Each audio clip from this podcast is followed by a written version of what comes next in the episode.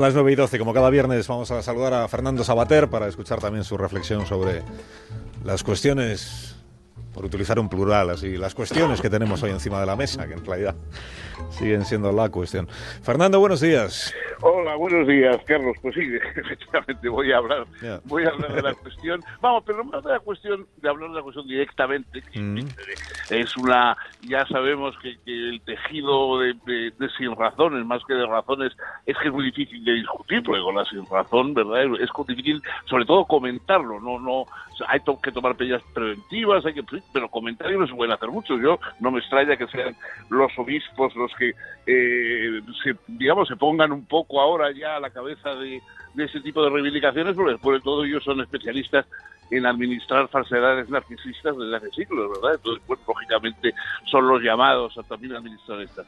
Pero no, a mí lo que me interesaría era hablar de, de- de muchas reacciones que está habiendo. Por ejemplo, e- esa, esa cosa, esa estupidez monumental de que no se, no se pueden dar soluciones jurídicas a lo que tiene que tener soluciones políticas. Pero ¿sabrá esa gente lo que es un Estado de Derecho? ¿Sabrá por qué se llama Estado de Derecho el Estado de Derecho?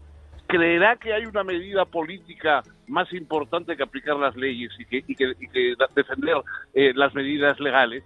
Bueno, eso por supuesto, ¿no? Pero además hay otra cosa que también es curiosa, que es esto de que el referéndum no tiene garantías, que el referéndum no ha sido pactado, cosas por el estilo. Bueno, claro, un referéndum pactado es como si el atracador de un banco antes pasara por comisaría para pedir permiso al comisario de ir a atracar y para que no se enfadara con él.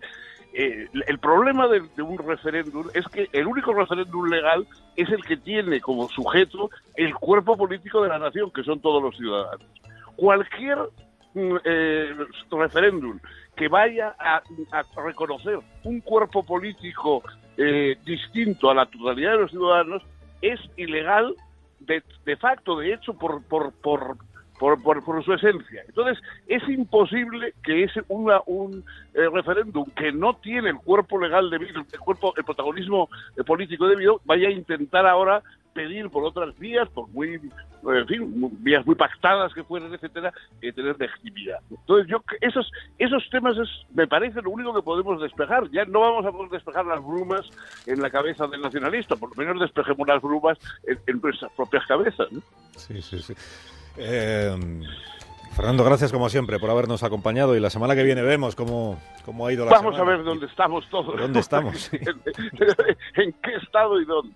Decía bueno, Fernan- pues nada, muy buen fin de semana en cualquier caso. Fernando Onega que son jornadas para adivinos, bueno, pero las vamos a ir viviendo, así que iremos viendo lo que sucede. Un fuerte abrazo, Fernando, hasta la próxima semana. Identificación total, ¿eh?